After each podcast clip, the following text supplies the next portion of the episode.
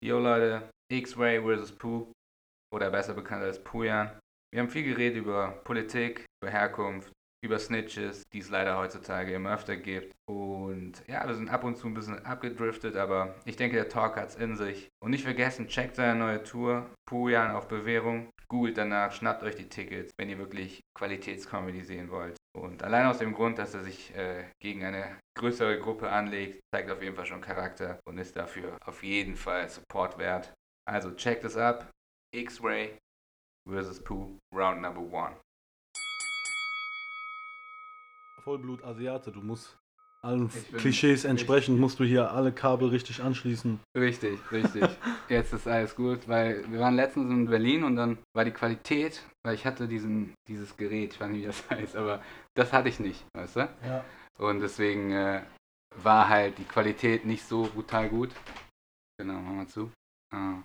Aber ich glaube, ähm, jetzt. Das ist wir- eine externe Soundkarte oder ist das ein Nee, Vorverstärker? das ist, ähm, wie nennt man die? Wie nennt man das? Das ist irgendwie so ein Gerät, das zwei Mics zusammenführt, weißt du? Und Ja. das hat, wenn du das nicht hast, kannst du nur auf einem Mic aufnehmen. Ach Dann hat so. man nur ein Mic. Ja, Ich meine, geht auch, aber geht auch.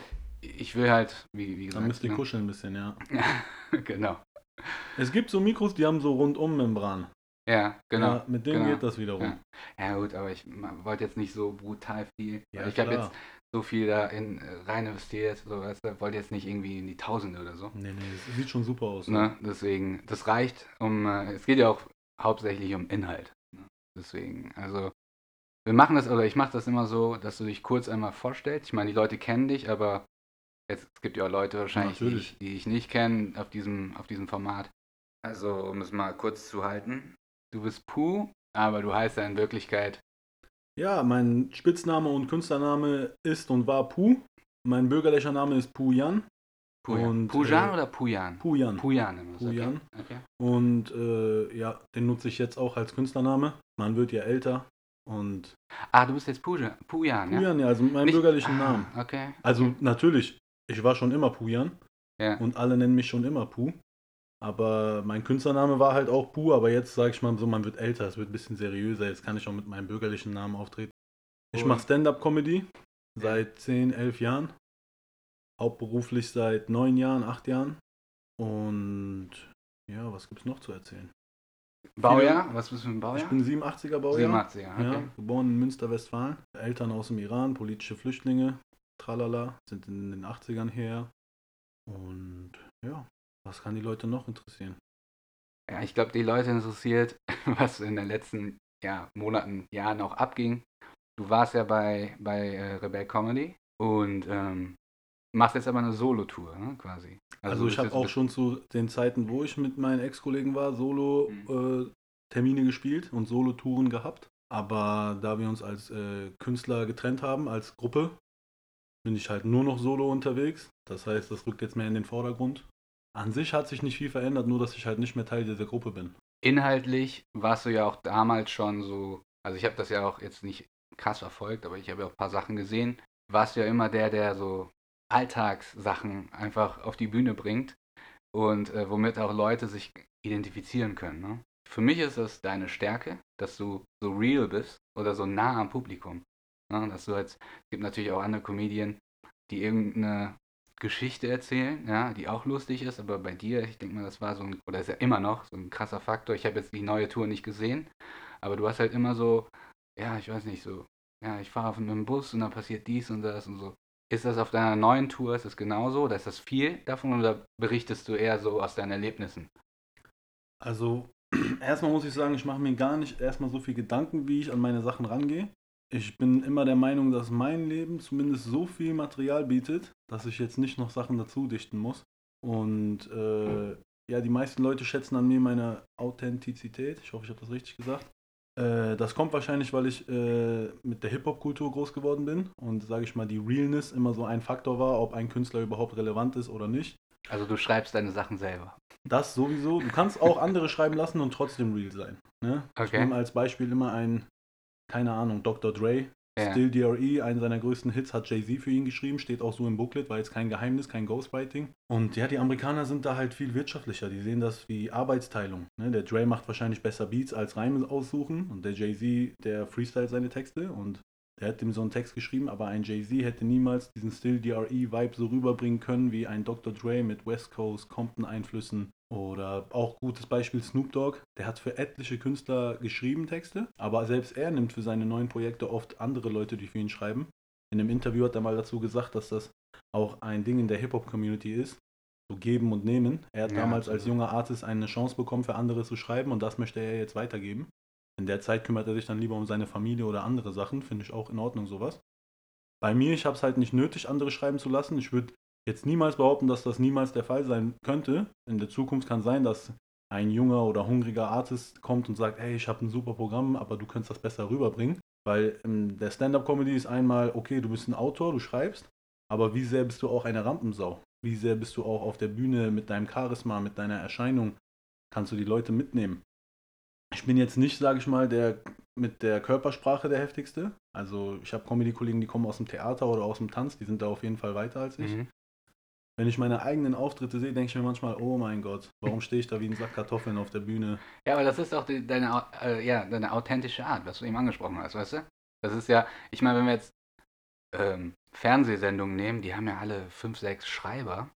Also Die keine. sind trotzdem nicht witzig. ja gut, es gibt, Joko ein und paar, Klaas. es gibt ein paar, ne? Aber die, also jetzt sagen wir mal, irgendeine Late-Night-Show oder in Amerika auch, die haben ja Schreiber. Also kannst du mir nicht erzählen, In dass Amerika die, ist halt ne? echt anders. Guck mal, Drake, du guckst in seine Booklets, da sind zwölf Songwriter an einem Ja, Song. klar. Der Drake ist noch nicht mal drunter gelistet, so, weil der hat nicht mal einen Satz dazu beigetragen, aber spielt am Ende keine Rolle. Ich wette, wenn das einer von den Songwritern auch nur halb so rüberbringen könnte, würden die es selber machen. Aber der Drake hat halt das Charisma und, sag ich mal so. Warum wird das in Deutschland so gehatet? So, ähm, gerade auch im Hip-Hop zum Beispiel, so, ah, Bushido und dies, das, so, der schreibt seine äh, Texte nicht selbst. So. Ich meine, der hat ja auch verkauft. Gut, er hat sie nicht selbst geschrieben, ob er es jetzt zugibt oder nicht, ist eine andere Sache. Also wenn, wenn du es zugibst, dann ist es für mich okay. Ja. Wenn du jetzt sagst, nee, ich habe selbst geschrieben, aber Find dann kommt auch. irgendwann raus, das ist nicht real. Ne? Aber das wird ja krass, ja, gehatet hier in Deutschland. Ne? Ich glaube, Deutschland hat generell mit ein paar Sachen, sind die äh, nicht so locker, sage ich mal. In Amerika ist zum Beispiel auch selbstverständlich, dass ein Schauspieler auch Stand-up-Comedy macht oder auch singt. Ne, das gehört so dazu. Du gehst zu einem Casting, dann sollst du was singen, dann sollst du ein Stand-up-Comedy machen, dann sollst du einmal weinen, dann sollst du einmal wütend sein. Und in Deutschland habe ich eher so das Gefühl, du wirst als Schauspieler genommen, wenn dein Onkel auch Schauspieler war oder dein Vater auch einen kannte bei GZSZ oder irgendwas. Und wenn man sich die deutschen Schauspieler so anguckt, ohne wem ohne irgendwem nahe treten zu wollen, kann man schon so an einer Hand abzählen, wer wirklich abliefert ab, äh, liefert und wer mehr so Glück hatte, da zu sein, wo er ist. Und in der Musikbranche, ich weiß nicht, ob das so sehr gehatet wird, wenn äh, andere Leute für einen schreiben, zum Beispiel bei Loredana. Die ist ja auch so ein klares Produkt, würde ich sagen. Die ist ja aus der Schweiz und ihre Texte klingen jetzt nicht wie Schweizerdeutsch, sondern klingt eher wie, als ob es einer aus dem Ruhrgebiet geschrieben Ja. hätte. Und ich meine, das ist auch, glaube ich, irgendwie irgendwo der Fall. Ich glaube, die Produzenten sind von hier und aber im Endeffekt, das Produkt ist super. Ne? Oder Beispiel Shirin David. Die hat äh, ein paar der besten Songwriter äh, hinter sich. Und gerade als Hip-Hop-Fan, wenn ich Namen wie äh, Shima Ede oder Bossa oder so höre, dann denke ich mir auch, ey, da hat jemand alles richtig gemacht. Plus, es kommt ja auch darauf an, wie es jemand rüberbringt. Wenn ich Shirin David ihr Video sehe, dann gebe ich 11 von 10 Punkten, Alter. Die hat alles super abgeliefert, da kann man gar nichts sagen. Da können viele Rapper sich eine Scheibe von abschneiden, auch wenn es den einen oder anderen natürlich traurig macht, dass er mit 10 Jahren Musik nicht einmal so viel Erfolg hatte wie sie mit einem Lied. Aber das kommt nicht von nirgendwo. Also da finde ich schon, hat Deutschland eine kleine Entwicklung gemacht. Ja, sie All- gehen mit der Zeit. Ja, sie aber geht- noch weit hinter Amerika natürlich. Oder anderen Märkten. Auch äh, Großbritannien ist da äh, viel weiter. Selbst die Niederlande, selbst Belgien waren schon, selbst Skandinavien, wenn du ja. Alles, wenn du äh, Thriller guckst oder so aus Skandinavien, die hauen dich um. Wenn du danach einen Tatort guckst, dann wirst du schon wie so ein bisschen. Ja, das stimmt. Deutschland ist Ne, echt. nichts gegen Tatort. Ich will jetzt nicht unsere besten Sachen hier schlecht reden von Deutschland, aber verglichen mit äh, unseren Nachbarländern äh, schneiden wir schon schlechter ab. Ja, ist wie das, wie das Internet, Glasfaser, das ist immer so ein paar Jahre hinterher. Alter, Ich hör mein- auf, hör auf. Ich bin in Nordafrika am Strand und mir verkauft ein Nafri aller für 2 Euro WLAN für den ganzen Tag mit so einem kleinen Zettel. Und äh, gleichzeitig kriegst du eine SMS von der Telekom, ja, für 29,99 kannst du hier einen Tag surfen und so. Dann denke ich mir, krass, Alter, wie Ja. kann das sein? Ja. Selbst im Iran, Alter, ein Land, was offiziell vom Internet abgeschnitten ist, hast du überall Free Wi-Fi, bargeldlos Zahlen funktioniert, es gibt nicht so viele Probleme wie hier mit Datenbanken, mit Daten, die weggehen und Kreditkartensachen und so. Da fragt man sich oft schon, was hier falsch gelaufen ist. Ich war in Mali, in Westafrika. Da habe ich damals erst gesehen, die haben Orange Money, das ist dieser französische Telekom-Ableger, sage ich mal, so eine Telekommunikationsfirma, was weiß ich. Die haben Orange Money, die überweisen sich alle Geld mit Handy. Ich glaube, ich habe mich danach noch so ein bisschen rein recherchiert. Ich glaube, es gibt eine Doppelfolge von äh, Arte mit offenen Karten über Mali. Da sagen die, 80% der Bevölkerung hat kein Konto bei der Bank. Ja, Das krass. ist unglaublich, aber die haben alle, also die Wirtschaft läuft, die Leute äh, schicken sich Geld hin und her. Ich war da quasi, wie nennt man das, im Outback, im Dschungel, also fernab von der Hauptstadt Bamako war ich irgendwo und da gab es nichts, aber alle paar hundert Meter war im Nichts auf einmal eine Holzhütte und da konntest du Geld mit Handy abheben oder einzahlen und die zahlen keine Gebühr dafür. Und ich als gebürtiger Deutscher mit einem Konto bei der Sparkasse, der seit eh und je da für jede Überweisung und jede Kontoauszug da seine Gebühren zahlt, dann denke ich mir auch, ey, wie, wie konnte ich denken, dass ich aus einem fortschrittlichen Land komme und die irgendwie in der dritten Welt sind? Dabei lachen die mich doch aus mit meinen Kontokosten, mit meinen Gebühren und sowas. Klar, wenn du dir die Bahn anschaust, die Metro in Paris oder in Mailand oder in Tokio, kannst du ja mit dem Handy, hältst du dein Handy dran und dann geht dir das Gate auf. Ach, finde, das ist sogar schon zu viel. Guck Äh, mal, das- das- Luxemburg genau. hat jetzt umsonst, ne? Öffentliche Verkehrsmittel. Ja. Guck mal, Ja. alle redet von Umwelt, um Umwelt. Aber wie ich zahle in Köln für vier Stationen mit der KVB 3 Euro. Das ist schlimm, ey. Das ist wirklich schlimm, Ja, weil ich bin mit äh, Car2Go, bin ich, komme ich günstiger weg. Und ich tue der Umwelt damit keinen Gefallen. Absolut. Dieses Sharing-Ding, ne? Ja, Dieses- ja. Da gibt es ja jetzt ganz viele Das Anbieter. ist auch ganz schlimm, weil ich bin Anwohner, ich habe ein Auto, ich zahle Steuern, Kfz hier, das, das da, das, das hier. Und am Ende kriege ich keinen Parkplatz wegen Schernau und wegen Mhm. Was weiß ich wem. Und wer, wer zahlt mir den Ausgleich? Weißt du, wie ich meine? Da wird Geld auf unserem Nacken gemacht. Und dann kommt man sich vor wie der arme Deutsche, der Wutbürger. Weißt du, ich meine, so, ja, warum kriege ich nichts davon ab? Die machen Geld hier und ich muss dafür zahlen. Ich kriege ein Parkticket, ich parke in zweiter Reihe und mein Auto wird abgeschleppt. Ich meine, so ist die Welt halt aufgebaut. Kannst du mir sagen, was du willst. Ja, so funktioniert der Kapitalismus. So Die funktioniert Großen machen das. Geld auf Rücken der Kleinen. Absolut. Guck mal, größte Hotelkette der Welt zurzeit, weißt du? Ah, Airbnb. Okay. Die vermieten die meisten Zimmer weltweit. ah, okay. So, Und, wenn du was, so nimmst. und, und was, was, was, was haben die, was die Klar. anderen nicht haben? Die haben nicht ein Gebäude. Die haben nicht ein Haus, was leer Ach, das steht. meinst du. Okay. Verstehst du? Die sind nur der Dienstleister im äh, Software-Ding. Ja, aber ich meine auch Büro, äh, klar haben die irgendwo Aber eine, das ist schon eine so ein- HQ oder so, aber Ja, ich meine, die könnten das von überall Aber machen. das ist nichts. Du? Die haben jetzt Das keinen nichts. festen, ja, festes äh, Nee, Building hier in Düsseldorf, ja, das kein, ausgefüllt die haben wird. keine festen Ja, leerstehenden Zimmer oder so. Genau dasselbe gilt für Uber. Grö weltgrößte Taxiunternehmen unserer jetzigen Zeit ist Uber. Und die haben nicht ein einziges Taxi. Ich glaube, mir hat mal einer erzählt, die haben ein Taxi, das ist so irgendwo angemeldet und so nur für Papier. Ich glaube, bei Flixbus ist auch so. Die haben einen Bus selber. Der steht irgendwo auf einem Parkplatz. Ach, sind das geleaste Dinger? Der? Rest ist ah, geleast. Okay, Weißt du, wie okay. ich meine? So funktioniert das heute. Hm. Und wenn du überlegst, Alter, ich bin, also mein Onkel und so, die waren Taxiunternehmer alle. Weißt du, wie viele Taxen die hatten, wie viele Angestellte, wie viel das, wie viel das. Und am Ende sind die alle. ja, Uber, aufgefressen worden von Uber. Uber zerfickt die, ne?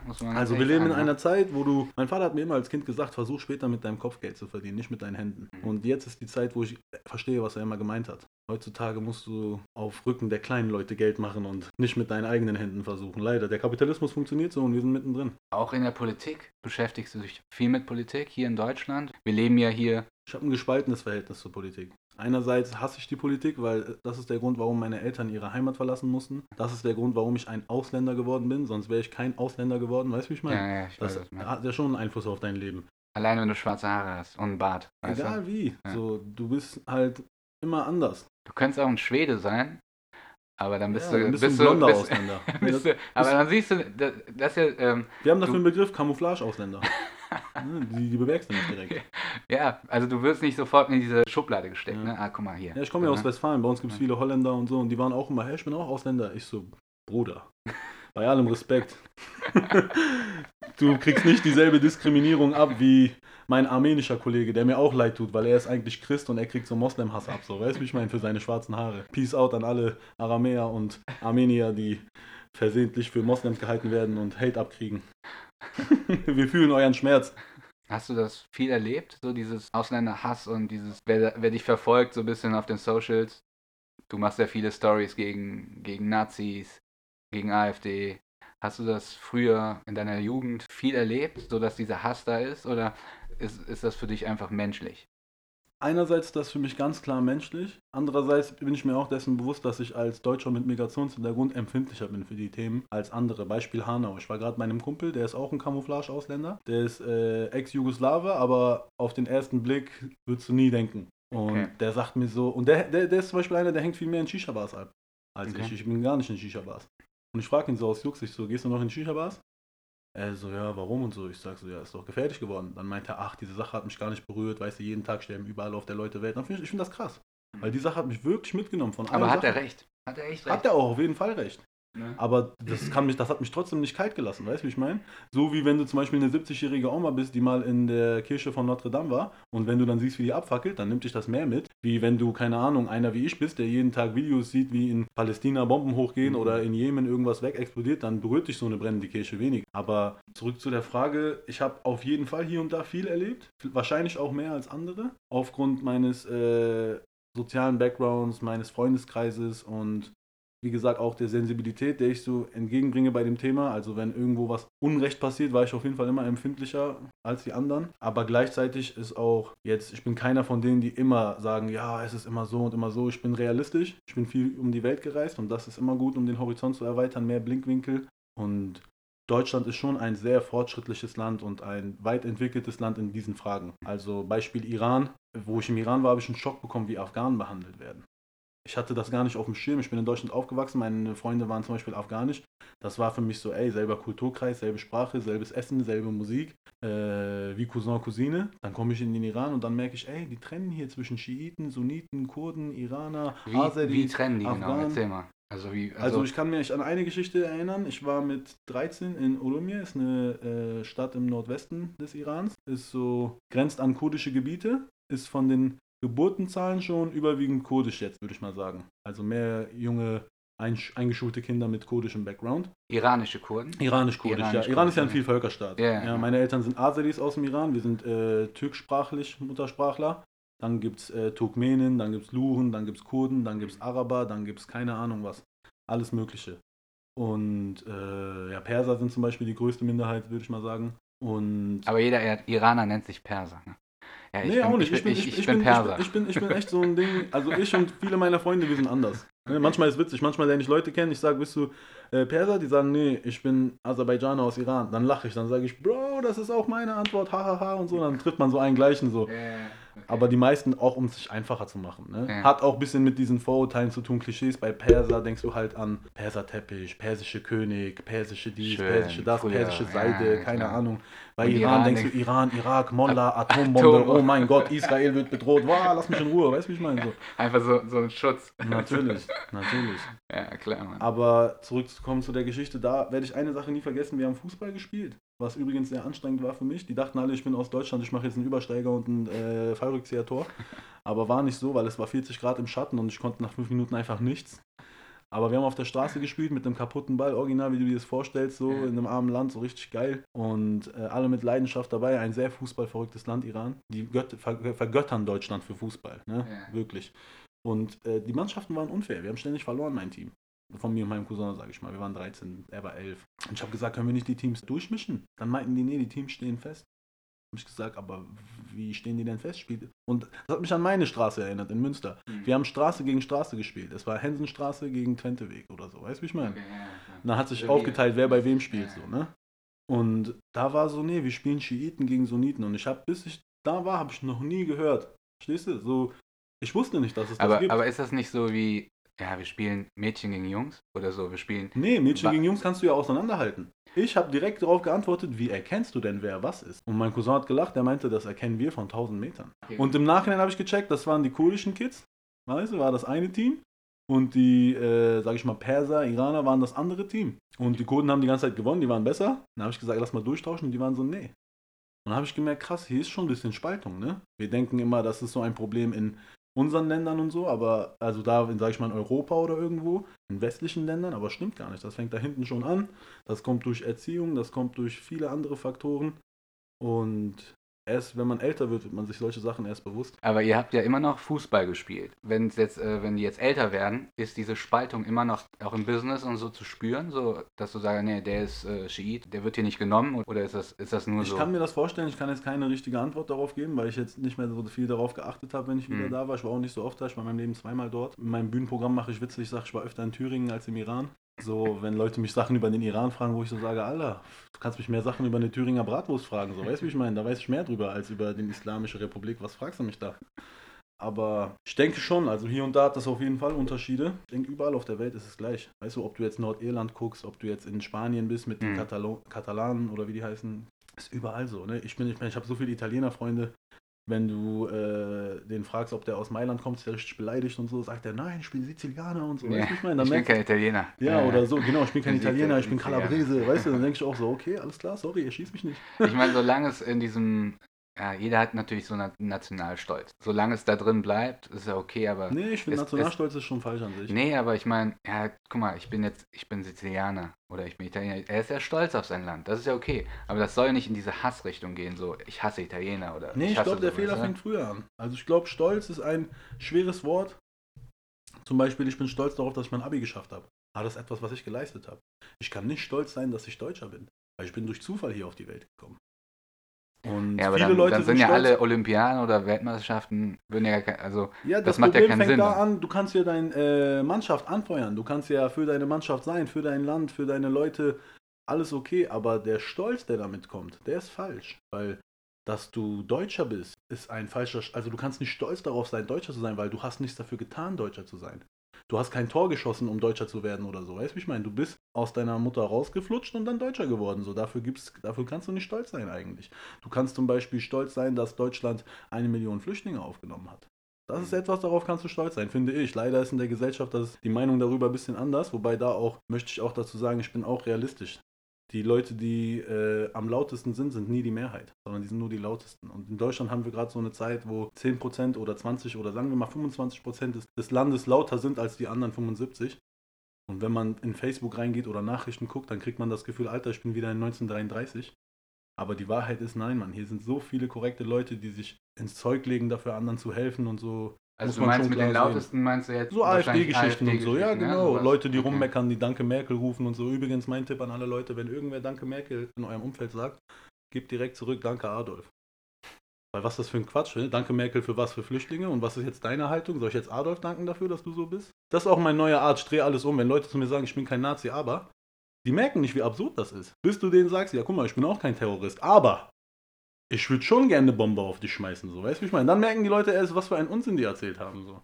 Das jeden Fall eine neue Art von Psychologie. Ja, ja, aber richtig. Aber du weißt auch, es sind ja auch viele Leute mit Migrationshintergrund, die auch die AfD wählen, ne? Besonders. Polizisten. Ich denke mal, weil die oft halt auch mit Flüchtlingen zu tun haben. Es sind jetzt nicht nur hier die, die Adolfs unter uns, Natürlich. die also Blonden, ich bin zum Beispiel aufgewachsen in einem Stadtteil, der war damals überwiegend äh, geprägt von Russlanddeutsch. Viele meiner Freunde sind Kasachen, Sibira, was auch immer, Kirgisen gewesen, Belarus, alles Mögliche. Bei denen war damals schon, fand ich das krass, wo ich so gerade die Anfänge von der Politik verstanden habe, dass so, ey, die Eltern von meinem äh, Ausländerkollegen wählen CDU.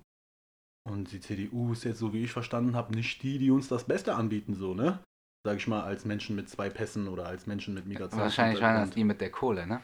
Nee, gar nicht. Das waren die Russlanddeutschen einfach. Die haben im selben Hochhaus gewohnt wie ich. Die haben beim selben Aldi eingekauft wie wir. Sogar deren Oma hat auch ein Kopftuch getragen, so weißt du, orthodox und so dies, das. Aber am Ende, man muss alle Seiten verstehen. So, jetzt sind das sogar die, die AfD wählen. Ich habe Freunde, die sind kasachisch, die sagen, alle, mein Vater wählt AfD. Und ich, er sagt zu mir, ich kann meinen Vater verstehen. Der ist hier hingekommen damals. Der hat sich sein ganzes Leben äh, angestrengt. Der hat immer Mühe gegeben. Und du weißt, wie die äh, Disziplin und die Arbeitsmoral von diesen Leuten ist. Man sagt ja immer preußische Tugenden und so dies, Ja, das. Ich sag dir ehrlich, das sind Leute, die haben nicht einen Tag äh, gefaulenzt oder so. Ne? Die saßen nie auf der Staatskasse oder so. Und wenn die jetzt sehen, dass zum Beispiel nach der EU-Osterweiterung teilweise Leute hier hinkommen, die aus einer Ecke kommen, wo es keine Müllabfuhr gab, ne? wie zum Beispiel, keine Ahnung, in bestimmten Roma-Gegenden und so, in Rumänien, Bulgarien, habe ich gesehen in Dokumentationen, da gibt es kein fließend Wasser, keine Müllabfuhr. Klar, dass du von den Leuten jetzt nicht erwarten kannst, dass die äh, Plastik und äh, Metall und äh, so trennen. Äh, natürlich ist auch nicht schön, wenn die ihren Müll aus dem Fenster schmeißen, aber Fakt ist, wenn die es nicht anders kennen und die Europäer sind und die woanders verfolgt werden, dann müssen wir die hier aufnehmen und das irgendwie auch handeln. Aber ich kann auch jeden Sergei verstehen, über 70, der sich das anguckt und denkt, ey, das kann nicht sein, Alter. Ich habe mich mein ganzes Leben angestrengt und die kommen hier hin und benehmen sich wie sonst was. Das finde ich nicht okay. Also ich versuche mich immer in alle hineinzuversetzen, auch in die Polizisten. Das Ding ist zum Beispiel, warum habe ich so eine allergische Reaktion auf Polizisten? Ich habe mich dasselbe oft gefragt. Ich habe ja Freunde bei der Polizei. Ich habe ja äh, Elternteile von Freunden waren schon immer bei der Polizei und all so eine Sachen und das ist eigentlich habe ich ja auch schon hier und da einen guten Draht. Ich sag dir auch, als Kind gab es so Momente, ich habe mich am Karneval verlaufen, meine Mutter verloren und bin dann zur Polizei weinend und die haben mich dann so, keine Ahnung, voll lieb so aufgenommen und so dies, das, ja, wir finden deine Mutter jetzt und so und so und so. Auch gute Erfahrungen da, ne, auf jeden Fall. Aber warum habe ich mich gefragt, warum habe ich diese allergische Reaktion? Ja, weil ich zu viel Negatives erlebt habe. Ich habe einen Freund, der ist halb deutsch, halb Ghana oder halb russisch, halb Ghana. Und äh, es gab einen Moment, da wurde der einfach vom Polizisten umzingelt und verprügelt. Die haben einen gesucht, keine Ahnung, der war so schwarz wie Wesley Snipes. Und am Ende haben die ihn gesehen, so einen Chris Brown, weißt du, so einen ja, ja. hellen. Aber kennst du, für Polizei war so, das ist der Täter, bam, auf den Dorf, bum, bum, bum, bum, bum, bum. Das waren Sachen, die haben mich schockiert als Aber ist das öfter passiert oder ist das jetzt, sagen wir mal. Es äh, reicht, dass das einmal passiert ist bei ja, einem Typen, das, der nichts getan hat. Das hat mich schon so geprägt für mein Leben. Weißt du, ich meine, plus, ich erzähle die Geschichte weiter. Der ist vor Gericht gegangen und äh, meine Freunde, die das äh, gesehen haben, haben einen dran bekommen für Falschaussage. Und er selber musste Dienstausfall bezahlen für Beamte, denen er einen Tritt gegeben hat, wo die ihn zu sechs ins Auto ja, gepackt gegen haben. Polizei, aber vor ja, Gericht die Polizisten haben sich nach dem Gericht sogar bei ihm entschuldigt und gesagt, ey, wir decken unsere Kollegen immer. Wir hätten nicht gedacht, dass das Gericht dir so eine heftige Strafe reindrückt, 12.000 Euro Strafe und so. Aber das sind Sachen, die prägen dich für immer. Danach denkst du krass. Und das haben mir auch schon manchmal Polizisten gesagt. Die haben gesagt, guck mal, ein paar Kollegen, die kommen von irgendwo, da gibt es zum Beispiel gar keine Migranten oder so, weißt du, wie ich meine? Mhm. Dann arbeiten die irgendwo und dann musst du dir deren Alltag vorstellen. Die sehen jeden Tag, die sehen ja, die werden ja nicht dahin gerufen, wo der Typ ist, der integriert ist, der seine Arbeit macht und der seine Steuern zahlt und der sich korrekt verhält, sondern die lernen eigentlich in ihrem Alltag nur die Leute kennen, die sich daneben benehmen. Das heißt, wenn du jeden Tag den äh, rumschreienden Kanaken vor dir hast, der respektlos gegenüber der Autoritätspersonen und so ist, dann stellt sich irgendwann auch so, das stumpft irgendwann ab. Irgendwann denkst du auch, Alter, jeder Ahmed denkt, er wäre der Obermacker und kann sich alles erlauben und so. Aber nein, das ist, weil du nur mit denen zu tun hast. Die Ey, gleichzeitig aber, aber auch nur mit gut, Sachen aber das ist dein Job. Das ist dein Job. Ja, also, so denke ich auf jeden Fall auch. Weißt du, das ist ne? dein Job. Auf jeden Fall. Und wenn sowas passiert, muss das äh, bestraft werden wie in Amerika. Weißt du? Ja, in Amerika passiert doch auch nichts. Nee, doch, die, krieg, die, die werden ja fristlos entlassen und so. Ne? Also ja, hier, hast du recht, hier in Deutschland passiert ein bisschen weniger. Ja, Andererseits bin ich wiederum auch realistisch. Ne? Also im Iran kannst du, wenn du in eine Polizeistation reingehst und sagst, ich möchte einen Beamten äh, anzeigen, dann lachen die dich aus. Weißt du, ich meine? So. Und ja. hier, hier, wird die Anzeige wenigstens aufgenommen. Seien wir ehrlich. Die wird wenigstens aufgenommen. Du, eh ja, du verlierst weißt du? zwar, aber, ja, guck mal, weißt du, wie das ist mit, der, mit dem Recht in Deutschland? Recht kriegt der, der es sich leisten kann. Wenn du ein armer Schlucker bist, dann sieht es schlecht aus für dich so. Aber wenn du wirklich Geld hast, Anwälte dir leisten kannst und dir so einen Rechtsbeistand und so alles, dann sieht es schon wieder besser aus. Wie wichtig ist dir Geld? Persönlich Jetzt, wo du es sagst. Persönlich wenig, weil ich einfach die Erfahrung gemacht habe, dass viele Menschen, die ich mein Leben lang um mich herum hatte, die entweder Geld hatten viel oder an viel Geld gekommen sind durch Arbeit oder durch was auch immer, dass das komischerweise, vielleicht waren das auch Sonderfälle, aber meistens war so, Geld ging bergauf, aber Privatleben ging bergab bei diesen Leuten. Und äh, ich kann dir hundertprozentig sagen, dass was ich gesehen habe, ist, wenn du kein Geld hast und du bist am Arsch, geht es dir nicht so schlecht, wie wenn du Geld hast und du bist am Arsch. Weil wenn du Geld hast und dir fehlen Freunde, dann weißt du, dass es, es wird nicht besser. Weil alle, die jetzt deine Freunde werden wollen, sehen in dir das Geld. Aber wenn du keinen Cent hast und du hast noch zwei Freunde, die mit dir keinen Cent haben, dann ist die Welt halb so schlimm. Aber was ist, wenn du keine Freunde hast? Wenn das du kein auf, Geld hast, wie gesagt, das, keine ist, das Freunde, ist auf jeden Fall ein du? Problem. Wenn du keine Freunde hast, dann hast du im Leben irgendwas falsch gemacht, würde ich behaupten. Und äh, das ist auch manchmal so der Grund, warum ich Mitleid habe mit manchen Leuten, die so, obwohl ich auf die sauer sein müsste. Weißt du, jetzt der 0815 Nachbar, der sich immer beschwert, dass die Kinder spielen und so. Als Kind habe ich immer nicht verstanden, was ist mit dem? Warum beschwert er sich, dass wir spielen? Wir sind Kinder. Was hat er gedacht, was wir machen? Er wohnt gegenüber von einem Spielplatz. Warum ruft er die Polizisten? Weil um 20 Uhr wir noch auf dem Spielplatz sind. Was ist? Es ist Sommer, es ist warm bis 22.30 Uhr hell. Aber irgendwann wirst du auch älter und dann merkst du, ey, der hat ke vielleicht keine Familie oder nicht so eine gute Beziehung zu denen, der ist alleine. Du der ist gefrustet. Nicht, du weißt nicht, was ja. der erlebt hat. Vielleicht hat er eine Frau geliebt und die ist verstorben und der ist auf Medikamente, Absolut. der ist Absolut. auf irgendwas. Man weiß nie. Aber irgendwann sieht man auch, okay, alles hat mehrere Gründe und ein Ding in Westeuropa oder im Westen allgemein ist, dass diese Familienzusammengehörigkeit meiner Meinung nach auch durch den Kapitalismus ein bisschen zerschlagen wurde. Weil der Kapitalismus fördert keine Großfamilien, sondern der fördert, sei flexibel, sei äh, spontan, du musst umziehen können, du musst belastbar sein, du musst in der Single-Wohnung wohnen, du brauchst ein Auto für dich, du musst das, du musst das. Und wenn du dann in Länder reist, wie die Türkei oder so, oder irgendwo auch, keine Ahnung, in Asien, wo die Arbeitslosigkeit viel höher ist, aber du siehst, ey, die sitzen wenigstens jeden Abend zusammen auf dem Boden und essen zusammen. Das ist schon ein Riesenunterschied für die Lebenserwartung, für deine Laune. Ja, ist die so. Wärme, ne? Also ich bin auch selber sehr europäisch geworden. Früher, wir haben, also als Kind, äh, jedes Wochenende waren wir grillen im Park. Wir waren diese Flüchtlingsfamily mit 30 Kindern im Park, die gegrillt haben. Und jetzt sehe ich meine Verwandten traurigerweise entweder, wenn einer heiratet oder stirbt. Mhm. Alle auf einem Fleck. Und wenn ich im Park bin und 30 Flüchtlinge an einer Ecke sehe, die grillen, dann denke ich mir auch, krass, Mann. Das waren früher wir. Und ich vermisse das. Aber jetzt schaue ich die an wie, ey, was ist denn bei denen los? Jeder hat seine Probleme. Alle meine Cousins von früher, wir, wir mögen immer noch Grillfleisch und wir mögen auch zusammen sein. Aber Aber, es geht nicht mehr. jeder hat seine Probleme. Klar. Jeder muss seine Rechnung zahlen. ich meine, in so einer fetten Stadt, keine Ahnung, New York, Tokio. aber früher haben wir es auch geschafft, Mann. Wir haben es einfach geschafft. Ja, aber äh, was ich Wir sagen wollte, diese in, in, Mentalität in, in so einer fetten Stadt denkt man ja auch, jeder von denen hat Freunde oder es weiß wie viele einsame Menschen es gibt. Natürlich. Durch die Arbeit einfach nur, ne? Durch alles. In Japan gibt es gibt's, äh, sowas wie Bordells, wo man reden kann. Also Ja, ja. du gehst da hin und redest mit einer Frau. Digga, das ist hier nicht anders. ja gut, aber hier wird's ja. Ja. auch, kommst ja auch zur Sache und so. Aber Nee, nee, ich Ich- sag dir ehrlich. Ich kenne gibt es hier so welche Bordells? Also äh, speziell dafür glaube ich nicht. Ja, Aber es gibt auf jeden Fall Begleitservice, die anbieten auch. Äh, ja gut, Escort-Dinger, ja. Ja, aber es gibt auch Ja. Escort, wo es nicht um den Verkehr an sich geht. Es gibt, ich kenne zum Beispiel äh, ein Mädel, die ist sehr, sehr gebildet. Ne? Ist auch Escort, aber jetzt so willst du auf den ersten Blick nie denken. Es studiert und so alles. Und die wird viel gebucht für so Sachen wie äh, Klassentreffen. Ne? Leute, die 40 sind, treffen sich mit ihren Abi-Leuten. Und die, die einen Partner haben, haben einen Partner. Und die, die nicht, die wollen nicht dastehen wie der Letzte. Oh, Und sowas dann, nehmen die sich ne, und dann nehmen die sich eine Begleitung mit, aber die Krass. darf ja auch nicht hohl sein jetzt. Ja, klar. Ne? Die darf ja jetzt nicht aussehen wie ne, aus einem Rap-Video, so, Ja. weißt du? Escort-Mädchen 0815, sondern die soll ja schon über äh, gesellschaftliche Probleme und so mitreden können am Tisch. Und die sagt, dafür kriegst du äh, fünfmal mehr Geld als für jegliche Action, die du im Schlafzimmer machst. Und ich glaube nicht, dass es jetzt so spezielle Häuser gibt, aber ich wollte gerade sagen, auch eine 0815 Prostituierte in Deutschland kann dir ein äh, Lied davon singen. Dass Leute kommen und am Ende sich nur ausheulen wollen oder umarmt werden wollen oder all so eine Sache. Ich habe einfach Freunde, wenn ich manchmal mit denen rede, weil ich die lange nicht gesehen habe, sagen die zu mir, ey, ich habe das gebraucht. Ich habe lange nicht mit Leuten so geredet. Absolut. Und die meisten, es gibt natürlich verschiedene Charaktere, aber die verschließen sich dann auch, ne? Wenn du jetzt längere Zeit nicht mit irgendjemandem gesprochen hast. Oder es gibt ja auch nicht so viele, ich habe jetzt nicht zehn Leute, mit denen ich diepe Themen ja, anspreche. klar. weißt du, da hast du zwei, drei Leute und das war's. Es gibt halt Leute, die haben das nicht. Und dann sind die Kommunikation froh. hat sich auch geändert. Früher hat man immer ein Gegenüber gehabt. Heutzutage kann man sich entweder abhilfen mit dem Internet, aber es ist auch, also es kann auch in, in die andere Richtung gehen. So, vielleicht stumpfst du dann noch mehr ab, weil der andere ist vielleicht gar nicht da, so wirklich. Früher hast du immer auch angerufen, weißt du, wenn es nicht ging. Ja. Heute schreibst du WhatsApp oder, oder machst du Sprachmemo. Das ist eine Weißt krasse du, so- Entwicklung. Wenn mich einer so- anruft, ist schon, ist schon äh, 50% Ja, ja. Belästigung. Ich so krass, warum ruft er mich an? Warum schreibt er nicht?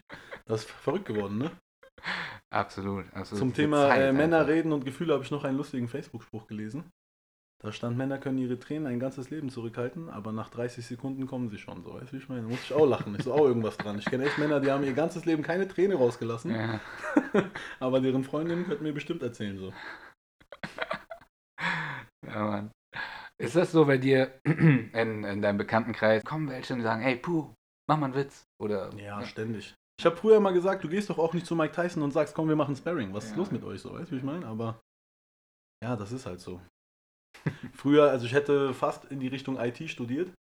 Und ich war der Typ, der allen Leuten den Computer eingerichtet hat, das Internet und Windows und Office und äh, Programme gecrackt hat und das, das. Und das war auch ein Grund, warum ich das nicht studiert habe. Ich so, ey, wenn ich den Weg weitergehe, ich werde für immer der Typ bleiben. Für immer bei jedem. Ich kann doch meiner Tante nicht Nein sagen und ihr Modem nicht anschließen. Ich werde für immer dieser Typ sein. So.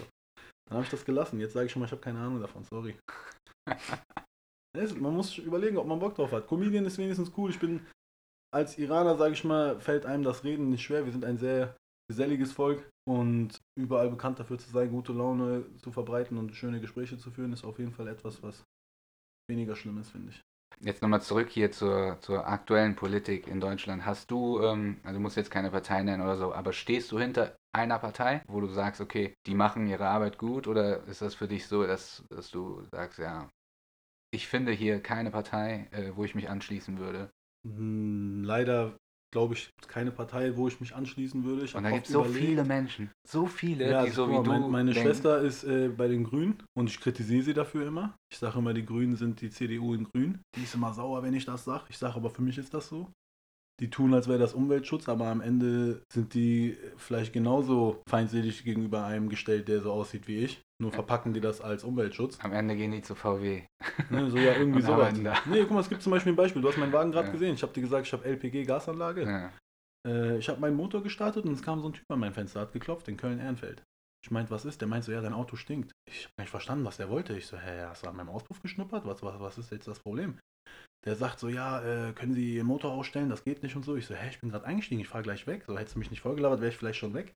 Und dann fing der so an, mit mir so komisch zu reden, so läppsch, so, weißt du, wie ich meine? Dann habe ich so gesagt, so, was ist denn jetzt Ihr Problem? Dann meint er so, ja, wir sind eine grüne Nachbarschaft und wir dulden sowas nicht und so. Dann habe ich so gesagt, was? Ich sag, wer bist du? Du siehst gar nicht aus wie ein Ehrenfelder. Du bist der Grund, warum hier die Mieten steigen. Du bist der Schuld von, du bist schuld an Gentrifizierung. Wegen dir ziehen Ehrenfelder Familien weiter nach außerhalb, nach Gorweiler. Und du nennst das grün? Was erzählst du da? Er sagt so, ja, ich rufe gleich die Polizei.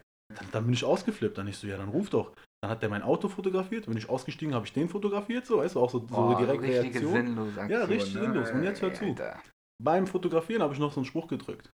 Ich sag so, ja, alles klar, gleich sehen dich 50.000 Follower auf Instagram, boom. Auf einmal kam seine Frau aus dem Haus, die hat das gehört. Und dann habe ich auch gesehen, da war so ein Schild, die machen auch irgendeine Öffentlichkeitsarbeit, irgendwas. Die so, halt, nein, das können wir auch anders klären, das muss doch jetzt nicht sein und so, ne? Die hat das direkt gerochen. Die so, nee, besser kein Shitstorm. Und ich hatte gar nicht vor, das zu veröffentlichen, aber es Mhm. war so ein Ding, was ich gerade rausgehauen habe. Dann hat die sich so entschuldigt quasi für ihren Mann, hat das erklärt. Der Mann hat dann nachher erst gesagt, ja, mein Sohn war hier auf dem Boden mit Kreide. Da habe ich gesagt, du Penner, warum hast du das nicht direkt gesagt? Wenn du am Fenster zu mir sagst, ey, mein Sohn ist hier neben deinem Auto am Kreideboden malen, soll mich der Blitz treffen, wenn ich danach nicht äh, weggefahren wäre oder den Motor ausgemacht hätte, so, ne? Aber Fakt ist, du hast an meine Scheibe geklopft und mir gesagt, dein Auto stinkt. Was, ist das, Mhm. was ist das für ein Quatsch, so, weißt du, wie ich meine? Und dann habe ich zu dem gesagt, außerdem, was bist du vom Beruf? Sagt der Biologe. Sag ich, ja.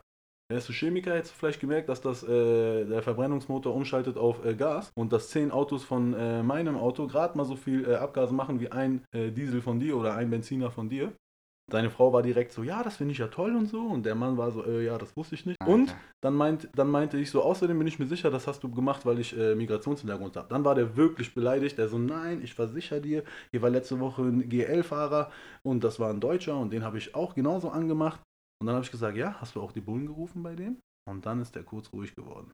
Dann hat der kurz einmal gemerkt, dass seine grüne Politik einen leichten Brauntouch hatte, so weißt du, wie ich meine. Und ich bin auch sauer geworden. Ich habe gesagt, ich hoffe, wenn die Beamten jetzt kommen, schlagen die mich grün und blau. Und dann filme ich mich selber und dann kannst du der Öffentlichkeit erklären, wo deine grüne Politik hingeführt hat. Weil die Polizisten werden hoffentlich gleich nicht. Ich habe natürlich übertrieben. Die Polizisten, die Ja. kamen, ob du glaubst oder nicht, waren Jugendliche mit Migrationshintergrund. Also waren so in meinem Alter. Und der eine war, glaube ich, Türke oder so. Der andere war vielleicht Deutsch, vielleicht Holländer, ich weiß nicht. Die kamen und die haben mich erkannt. Ich habe das erkannt an dem Lächeln. Die sehen mich, die lachen. Ne? Und Polizei lacht nicht, wenn die mich normalerweise sehen. So, ne? Und da habe ich gemerkt, die kennen mich, die so, was ist hier los? Das hat sich sofort geklärt, die sind sofort wieder gegangen. Aber das ist hängen geblieben in meinem Kopf und ich glaube auch bei denen.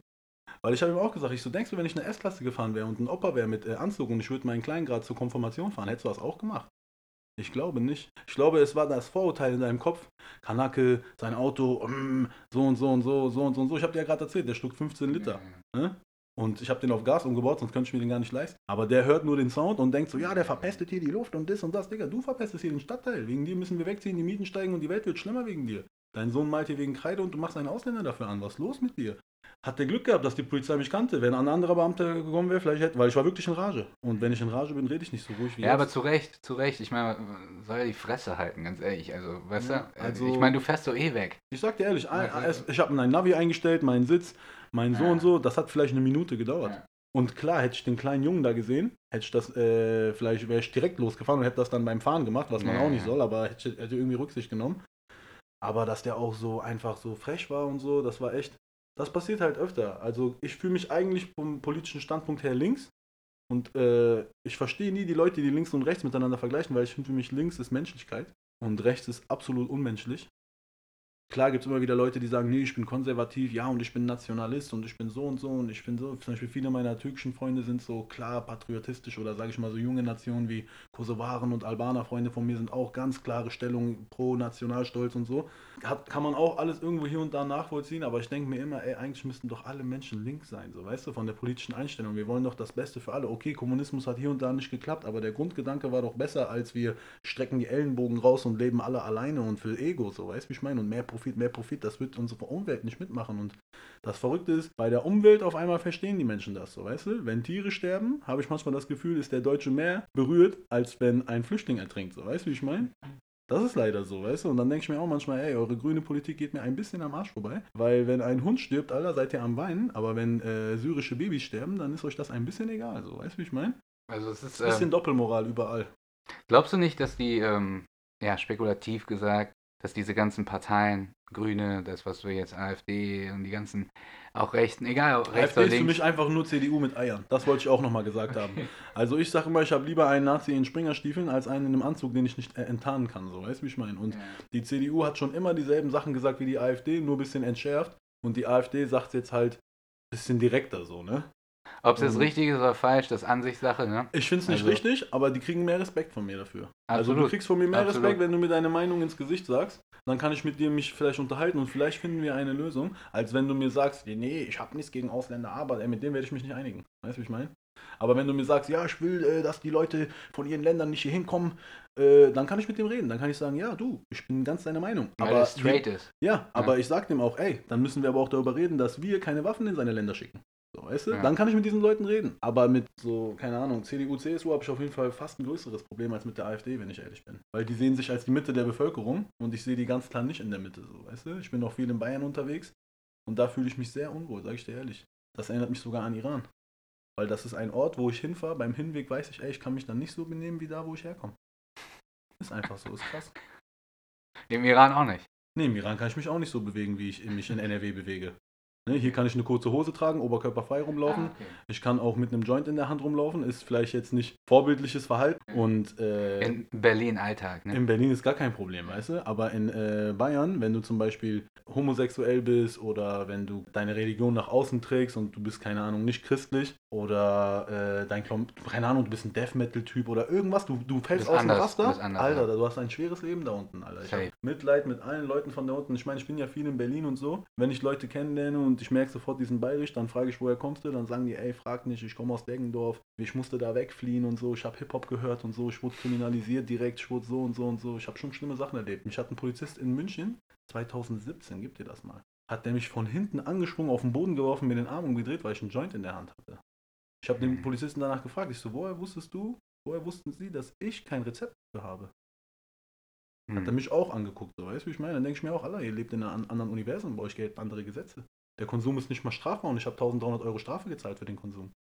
Nach bayerischer Auffassung ist nämlich Konsum auch Besitz. Du kannst nicht konsumieren, ohne zu besitzen. Aber ich habe hier oft Juristen gefragt, die haben mir gesagt, nein, das Gesetz ist so ausgelegt worden zum Schutz des Bürgers. Du kannst, Aber wenn das vor du... Gericht oder was deswegen? Nee, nicht vor Gericht. Ach so. Ich verdiene ja Geld. Wenn du in Deutschland Okay. Geld verdienst, dann Ja. ist äh, Polizei wie äh, Araber-Clan. Du musst Ah. nur Schutzgeld zahlen. Du, die halten dich an, schreiben deinen Namen auf, danach kommt ein Brief, 1300 Euro, wenn du die zahlst. Und das habe ich gemacht. Dann kannst du einen Tag später in eine Polizeikontrolle kommen und da steht nichts mehr in deinem Ding.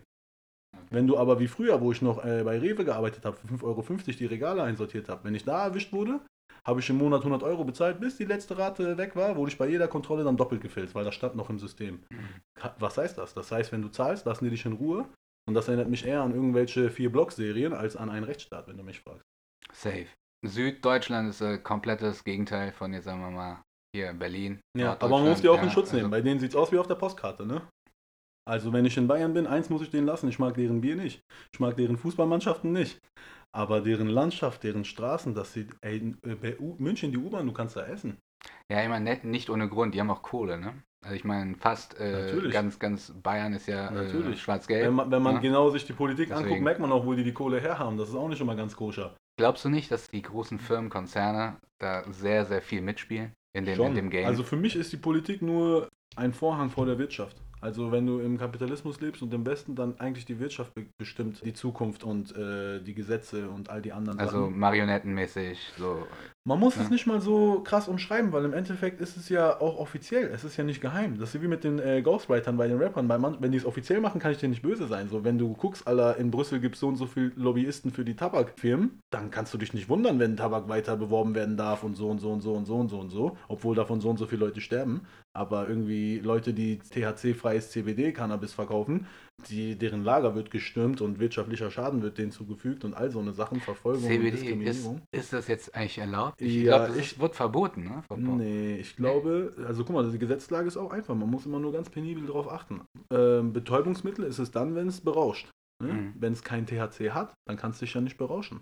Dann kannst du Also es gibt essen. kein Gesetz oder so, das es ver, äh, verbietet quasi. Cannabis ist verboten, also CBD ist verboten, wenn es, glaube ich, mehr als 0,2 Prozent Ah, oder okay. 0,1% Ja, ich rede von diesen hat. Tropfen. Die, da, die darf man noch nehmen, ne? Diese, die, Nee, wenn, du, wenn da kein THC drin ist, ist das nirgendwo auf der Welt verboten. Mhm. Weil es beraucht dich ja nicht. Also was du dir da rein dampfst, ist deine Sache, weißt du? Ob du Mhm. dir Katzenhaare in eine Pfeife steckst oder was auch immer, ist dein Ding so, Ja. weißt du, wie ich meine?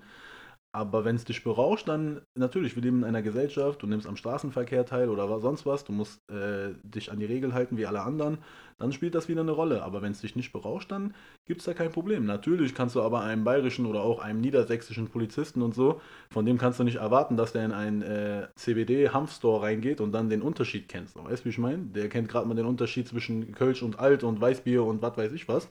Und damit ist der schon überfordert wahrscheinlich. Und dann solche Sachen, der sieht ja nur den Kriminellen dann, weißt du, wie ich meine? Und ich glaube auch wieder die Lobbyarbeit der Pharma-Dings spielt da auch eine Riesenrolle, ne?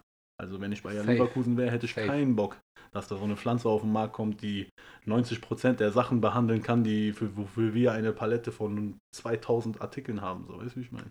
Äh, ja, CBD. Schließen wir mal das Thema ab. Ich habe eigentlich noch eine Frage, was ich dich am Anfang eigentlich fragen wollte. Warst du in deiner, du warst im Gymnasium oder warst du im da? katholischen Gymnasium sogar. Okay. Warst du da, hast du dich mit den Lehrern angelegt oder warst du eher so Durchschnittsschüler oder warst du so, warst du da komplett in der, hattest du da mal richtig, richtig Probleme Also mit den Lehrern? angefangen von Grundschule bis zur 13. habe ich alles gehabt an Lehrern. Von hat mein Leben 100% positiv beeinflusst, bis zu hat mir das Gefühl gegeben, ich sei Abschaum. Gab's alles. Ich bin den Guten dankbar und auch den Schlechten. Weil wenn ich ehrlich bin, die Lehrer, die mich weniger mochten, die mir das Gefühl gegeben haben, bei denen habe ich, äh, also von den Jahren habe ich mehr Stoff mitbehalten. So, ne? Ich hatte eine Deutschlehrerin, wenn ich äh, krank war und äh, nach Hause wollte, hat die gesagt, ruf mal erstmal bei dir im Heim an, ob da überhaupt wer da ist und so. Weißt du, die haben dann so Mhm. geredet. Ich so, Alter, was, was meint ihr und so, ne? Und dann hatte ich andere Lehrer, die wussten mit mir umzugehen. Ich war immer hyperaktiv, ADHS. Ich war auf jeden Fall nicht der Streber, ich war der Kasperle, der Klassenclown, auch der Hyperintelligente. Die haben einmal was erklärt, ich habe das verstanden. Bei der zweiten Erklärung habe ich aus dem Fenster geguckt oder gemalt. Ich habe eigentlich meine ganze Schulzeit Graffitis in Schulhefte gemalt. Und aber auch trotzdem Schule immer gut bestanden. Bei Lehrern, sage ich mal, gab es zum Beispiel einen Klassenlehrer, Herr Warthorst, der hat mich einfach zum Klassensprecher gemacht. Ich habe mich gar nicht zur Wahl gestellt. Im Nachhinein habe ich gemerkt, also jetzt, wo ich älter bin, weiß ich, man muss manchmal so diesen wilden Kindern einfach Verantwortung geben und dann reißen die sich zusammen. Und das ist damals passiert. Ich habe so es kam ein neuer in die Klasse, jetzt wieder aus Bayern. Der hat eine Klasse übersprungen, der war hyperintelligent. Äh, vielleicht war er durchschnittlich intelligent in Bayern, aber NRW war ja hyperintelligent. Und, ähm, der war aber schon so, sein Nachname hat sich gereimt auf Schniedel und der hat so, seine Hose ging bis zu über die Knöchel und der hatte Sandalen mit Socken und so, all so eine Sachen. Der hat immer an seinem Pulli gekaut und so. Also der war schon ein geborenes Opfer, so Opfer. sag ich mal. Ne? Und Okay. war super lieber Mensch, sehr introvertiert. D- Der wurde direkt neben mich gesetzt, weil ich musste allein sitzen, weil ich jeden gestört habe. Ich habe mit dem Stuhl gekippelt, ich habe gemalt, ich habe Briefchen weitergegeben und so. Ich war der, der ganz vorne sitzen musste. Und der kam neben mich und der Lehrer hat mich zur Seite gezogen und gepackt, guck mal, kannst du dich mal ein bisschen um den kümmern? Weil ich glaube, wenn du den akzeptierst, akzeptieren die anderen den auch. Und ich werde das nicht vergessen, was für ein Gefühl das war, dass der mir das gesagt hat. Ich hätte nie gedacht, dass mein Lehrer auch ein Empfinden hat für Swag und für, keine Ahnung, Coolness in der Gruppe und wer bei den jungen Leuten so und so. Und ich habe mich selber nicht mal auf dem Gymnasium so gefühlt. Ich war ein bisschen Außenseiter. Ich war zwar cool, immer, aber ich war der einzige Schwarzkopf. So. Alle haben sich über Fußball unterhalten. Als Mann hat man noch Glück, man kann mit über Fußball reden und so, aber so ansonsten haben sich meine Aktivitäten von den anderen schon sehr unterschieden. Die waren, keine Ahnung, haben Kartoffelkanone geschossen, Kühe umgeschubst und in der Scheune gesoffen. Das war so deren Wochenende. Und wenn ich erzählt habe vom Wochenende, war so, ja, mein Nachbar hat sich mit dem Apotheker geboxt, dann kam Polizei mit Hund, der Hund hat meinen Kollegen gebissen, das war super witzig. Das war für die so, wow. Daher kam auch, glaube ich, diese Comedy-Sache. Ich habe immer die Leute unterhalten mit meinen Stories aus dem Hut, aus der Hut, so keine Ahnung. Und bei Lehrern gab es wirklich alles, von sehr gut zu sehr schlecht, von sehr positivem Einfluss zu weniger positivem Einfluss, aber allem in allem hat mich das alles zu dem gemacht, der ich bin und ich war allen dankbar auch. Kennst du diese, diese Grenze, wenn du merkst, oh fuck, ich habe diese Grenze überschritten, jetzt ist eh so ride or die, wenn du so bist bei, bei von Lehrer. Ich bin auf die Schule Aber- aber gekommen. Erster Tag habe ich mich geprügelt. Dann haben die mir erzählt, dass die erste Prügelei, Rauferei, seit 13 Jahren oder irgendwie sowas. Warum bist du aber auf, die, auf eine katholische Schule gegangen? Meine Eltern wollten, dass ich in Münster aufs Gymnasium Paulinum gehe, weil die sagten, ja, das hat einen guten Ruf und wir wollen dich dahin schicken. Und kennst ja, asiatische Ach, das- Eltern, denen ist voll wichtig, dass der Sohn so, Ah, weißt du, wie ich meine? Okay, Das, okay, das war einfach ich war so eine, traurig, ich weiß das war so eine Schule von der Kirche quasi. Ja? Das war jetzt Ja, nicht so- so ein... So ein Das war ein, eine uralte, bekannte Schule in der Stadt. Als ich in die fünfte Klasse kam, war die 13. nur Männer. Also die waren vorher nur Männer, so, weißt du, wie ich Oh, meine? okay. Wir haben kooperiert mit einer Schule, die sogar noch bis zu meinem Abi nur Frauen hatten, ne? Mädchengymnasium. Das war auch so ein Ding. Ich habe Italienisch gewählt, weil ich dachte, jawohl, habe ich mit den Weibern Unterricht. Und dann habe ich Italienisch voll abgelust, weil keiner von meinen Italo-Freunden wirklich mit mir Vokabeln geübt hat. Geil.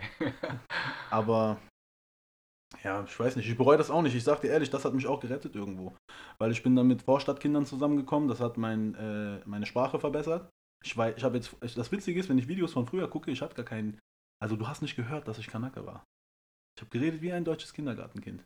Erst mit dem Alter, mit Hip-Hop, mit dem Freundeskreis, mit all diesen amerikanischen Einflüssen und so wurde das so, dass man so klingt, wie man jetzt klingt. Das ist auch verrückt. Da habe ich mich oft schon oft drüber den Kopf zerbrochen, wie ist das passiert. Aber, und dann sehe ich halt den Unterschied. Ich habe Cousins in Berlin, halb Deutsch, halb Iran.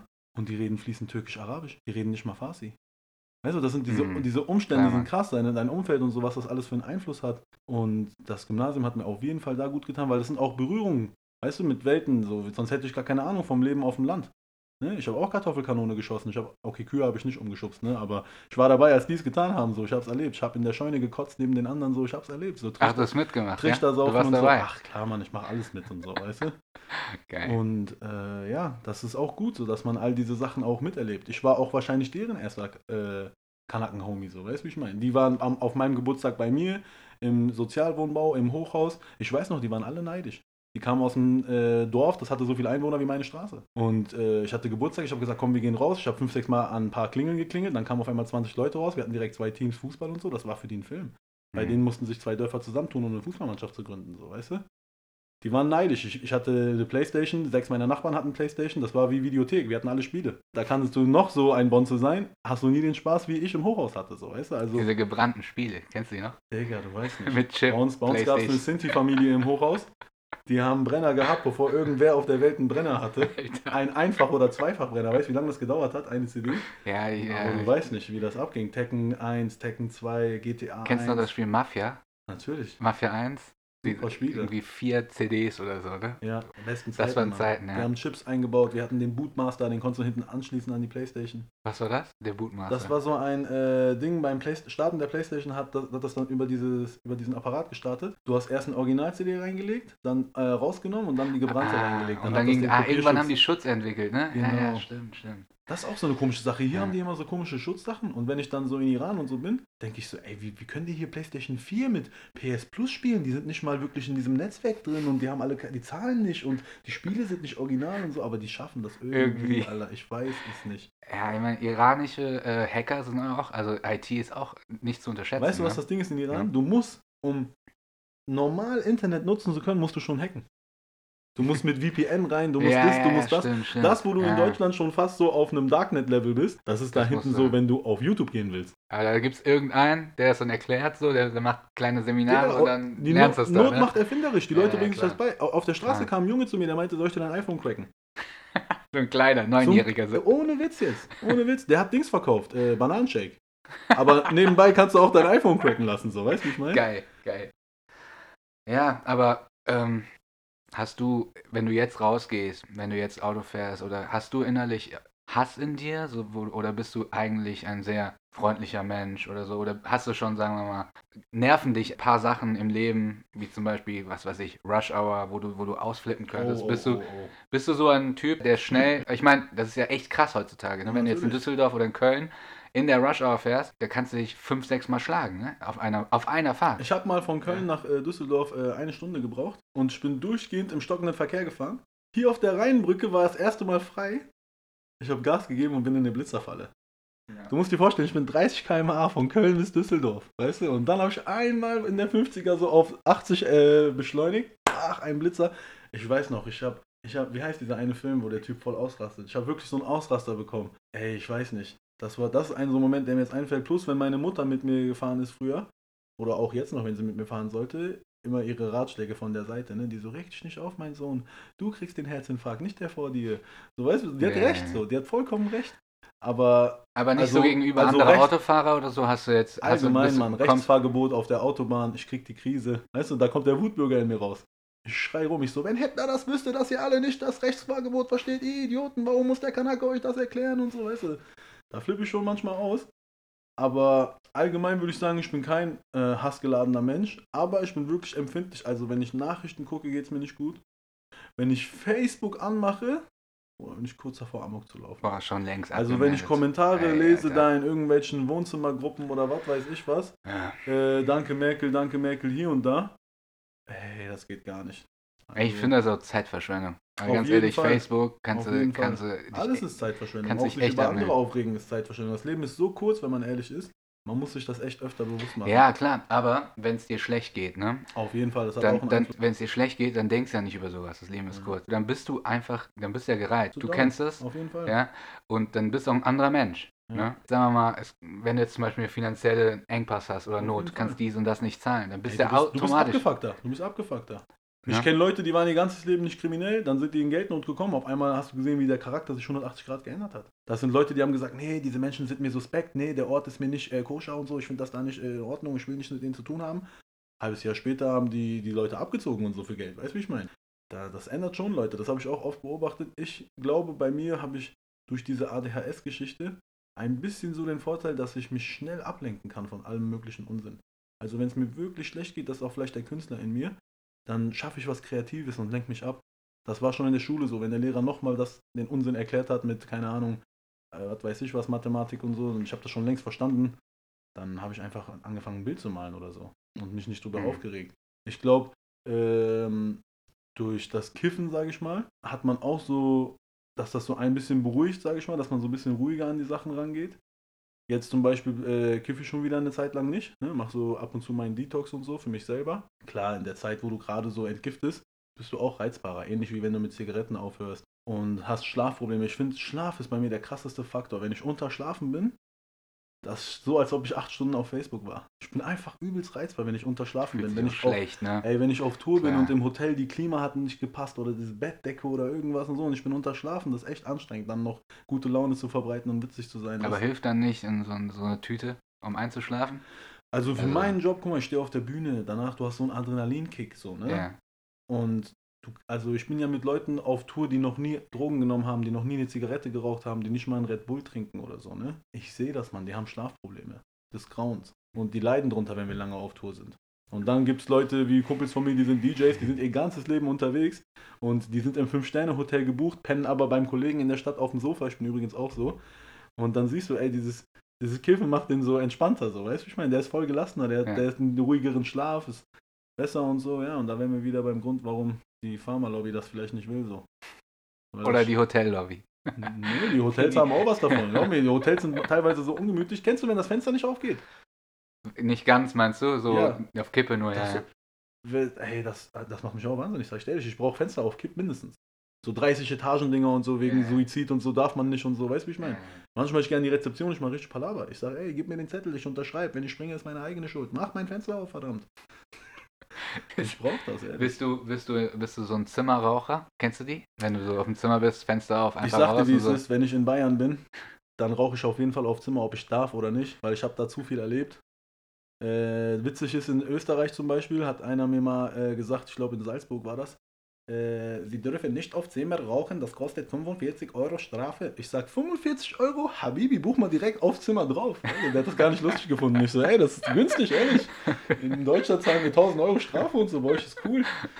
Gibt's alles. Mal, Aber, aber ist, guck mal, ich sag dir ehrlich, jetzt versuche ich Zigaretten wegzulegen. Ha- Schaffe es auch eigentlich relativ gut mit äh, E-Zigarette, mit Dampfen. Und äh, wie gesagt, Joints rauche ich jetzt auch schon länger nicht mehr. Jetzt ist schon ein Unterschied. Wenn ich in ein Raucherzimmer komme, ist es schon sehr unangenehm. Jetzt würde ich keins nehmen. Nee, ich nehme auch generell keins. Also wenn wir jetzt irgendwie Gibt Meetings haben oder so. Ja, das stinkt Hotels, so ich kann brutal. alle Hotels absehen, die Alter. das noch haben. Dann lieber Aber wenn Fenster es Winter und, ist, ne? wenn es stürmt, zum Beispiel Berlin, beste Beispiel.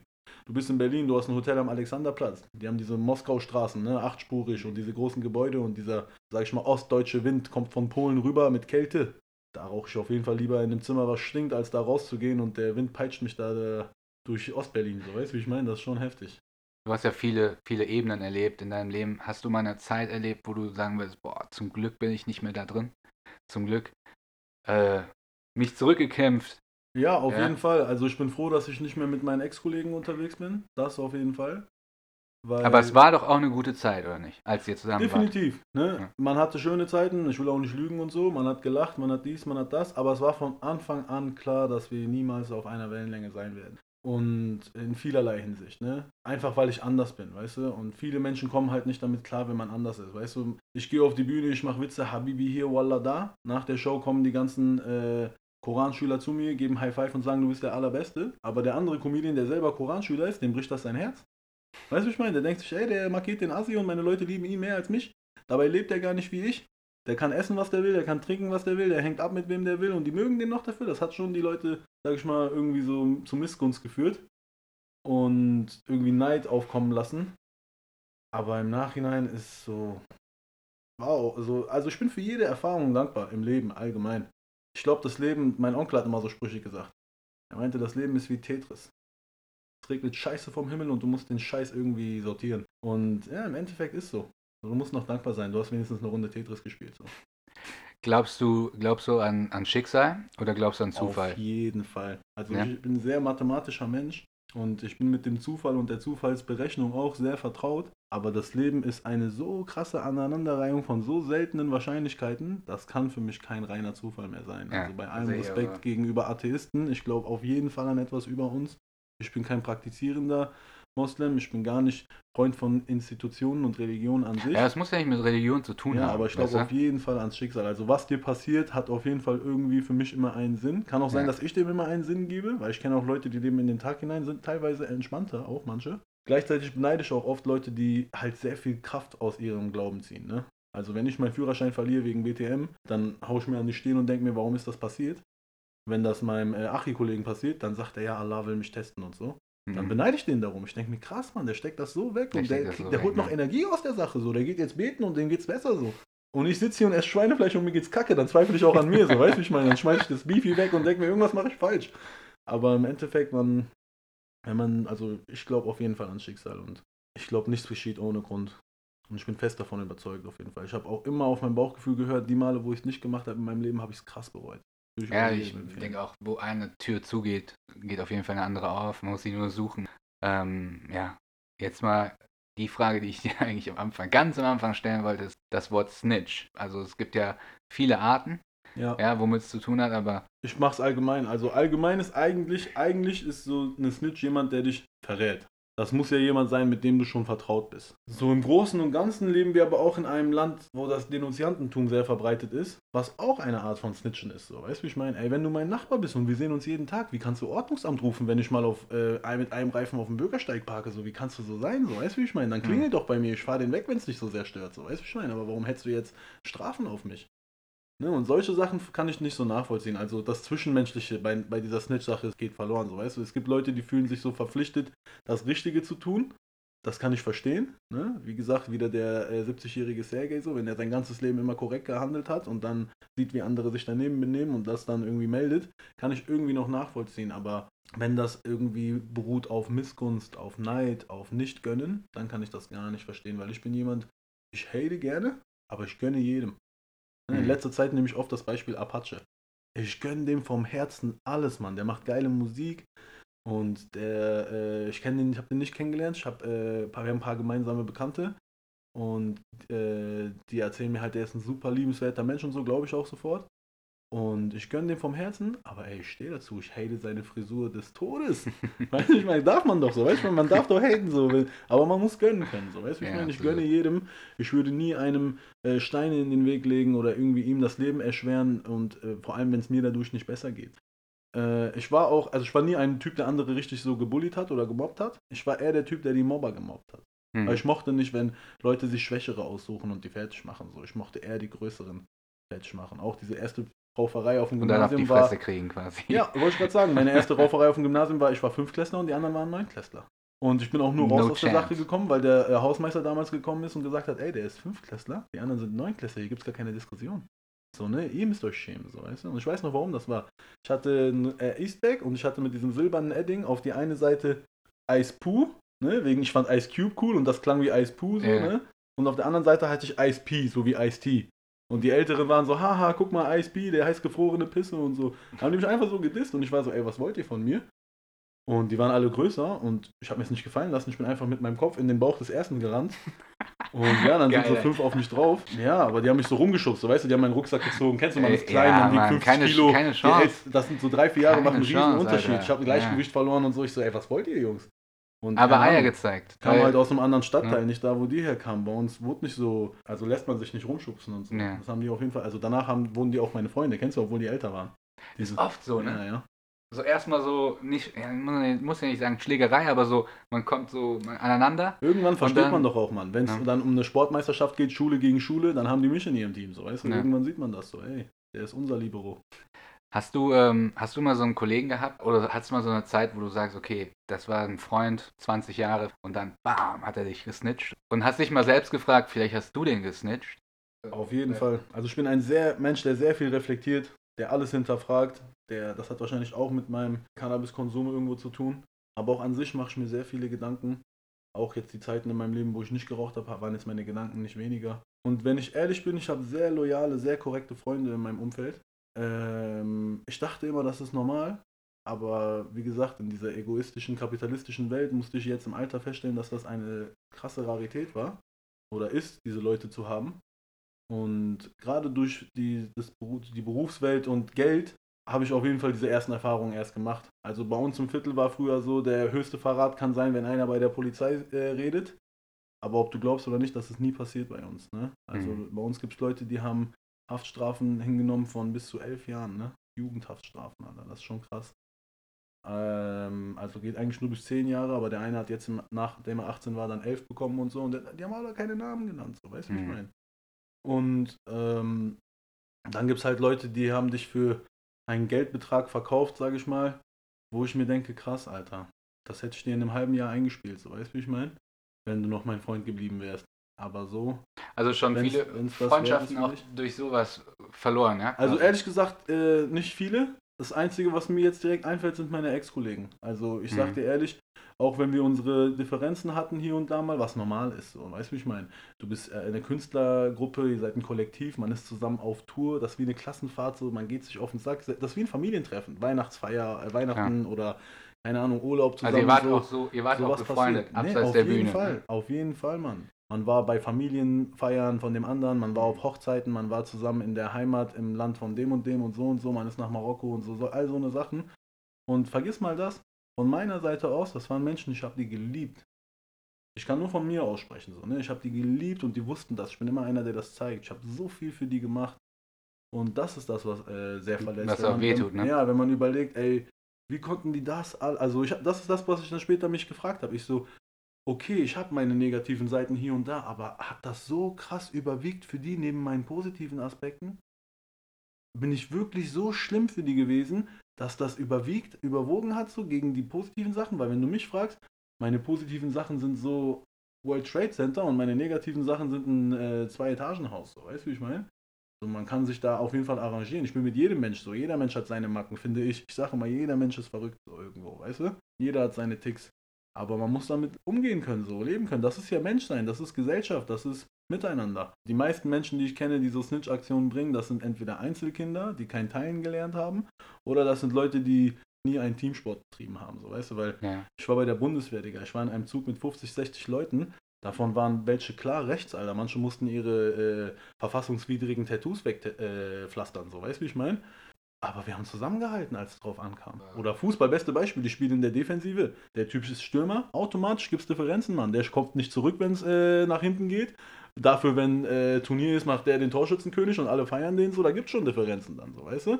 Ich war auch Torwart. Aber so ihr ganz, seid ein ganz Team. Undankbare Ja. Sache, ja, aber am Ende ist Team. Am Ende ist Ja, Team. ich würde sagen, Einzelsport hat auch übertrieben Vorteile, weil du einfach lernst, dich allein durchzuboxen, weißt du? Klar, jeden Und ich Fall. denke, diese Snitch-Sache ist auch krass Charakter. Ob du jetzt, ob du so ein Typ bist oder ob, ob du halt, also entweder ist man so oder nicht. Klar, jeder hat seine Zahl, wo du halt käuflich bist. Für eine Million, ne, hätte ich verstanden, wenn man mich verkauft hätte. Ja, weil ich sag Aber- ja nur, jeder hat seine Aber bei, Zahl, bei sechsstelligen Summen denke ich mir nur, ey, schämt euch, Alter. Wir Ja. sehen uns in der Hölle Selbst wieder. dann ist das natürlich schon sehr arm. Aber es ist einfach so, Realität ist so. Geld hat einfach eine Macht. Aber wenn du jetzt über die Jahre nachdenkst, macht dich das eher sauer oder traurig? Wenn du jetzt nachdenkst, genau jetzt, hast du da so eine Wut und sagst, ey, das fuckt übertrieben ab, so diese Wichser Jetzt und so, oder bin ist das ich sehr, so? sehr äh, äh, äh, entspannt. Und jetzt gerade Dankbarkeit. Weißt du? Also, ich sag mal so, nicht jeder steht auf, wenn er hinfällt. Und nicht jeder nimmt was Positives mit aus einem. Aber ich für mich weiß, dass sowas nicht nochmal passieren kann und ich auf jeden Fall stärker aus der Sache rausgegangen bin als reingegangen. Und dafür bin ich den allen dankbar. Auch Vielleicht ist auch Schicksal, ne? Ja, ist so, auf du? jeden Fall, auf Ja. jeden Fall ist das Schicksal. Weil wenn man von außen guckt, die sind irgendwie zu fünf oder zu sechs und halten zusammen, ist ja normal, dass die, dass die denken, okay, wir glauben lieber diesen sechs Leuten. Ja. Aber du hast dich gewehrt, ne? Bald Weißt kommt du, die Enthüllungsdoku Surviving Rebel Comedy. auf Netflix, ne? Ja, ja. R. Kelly-Modus, Alter. Das zeigt auf jeden Fall Eier. Manchmal glaube ich, das ist eine Fehl. Fehlfunktion. Glaubst du mir das? Dass du zu viel Eier zeigst? Ja, auf jeden Fall, weil das ist etwas, was mich in meinem Leben öfter in Probleme gebracht hat. Guck mal, die meistgestellte Frage ist, wie traust du dich da auf die Bühne vor so vielen Leuten hinzustellen? Selbst Rapper sagen das zu mir. Die sagen, Bro, wenn ich Text vergesse, der Beat läuft, die Fans können mitsingen. Aber was machst du, wenn die nicht lachen oder wenn du was vergisst? Aber ich habe diese, diese Frage stellt sich mir gar nicht. Du musst wissen, ich habe äh, bis zum Abi habe ich keine Hausaufgaben gemacht. Ich hatte einen Vater, der sehr seine eigenen Erziehungsmethoden hatte und der hat so Sachen gesagt wie, hey, nimm keine Drogen, wenn du kiffen willst, mach das an der Uni. Ist krass, weil wenn du jetzt Wissenschaftler fragst, dann sagen die, mach das erst ab 21 und ich habe mit 22 mein Studium begonnen, so, weißt du, wie ich meine? Gleichzeitig war der so, ey, du darfst niemals fehlen in der Schule. Wenn ich höre, du hast eine Fehlstunde, ich drehe dein Ohr um 360 Grad, aber Hausaufgaben musst du nicht machen. Ich kenne dich, du hast keinen Bock da drauf, mach das nicht. Aber hör zu, wenn die reden und so, das reicht. Was hat er zu Noten gesagt?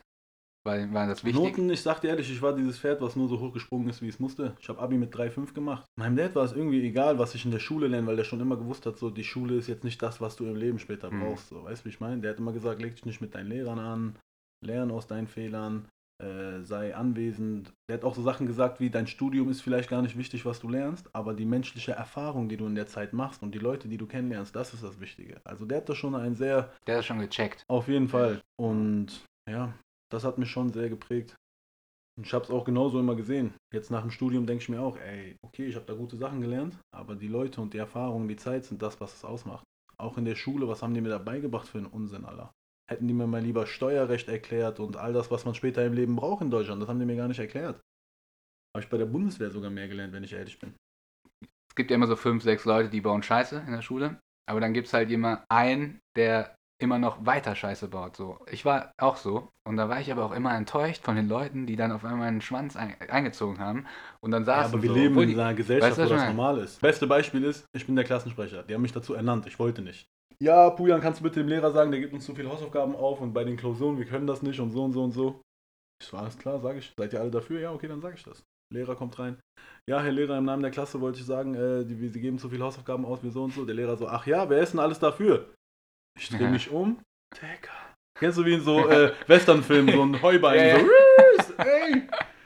Wieso habt ihr mich jetzt so verkauft, Leute? Ich habe mich für euch gerade gemacht, so, aber ey, wir leben in dem Land, so, weißt du, wie ich meine? Hier Ja. ist so, hier ist es so, was willst du machen? Einerseits ist Deutschland das Land, was am meisten seine Geschichte aufarbeitet hat.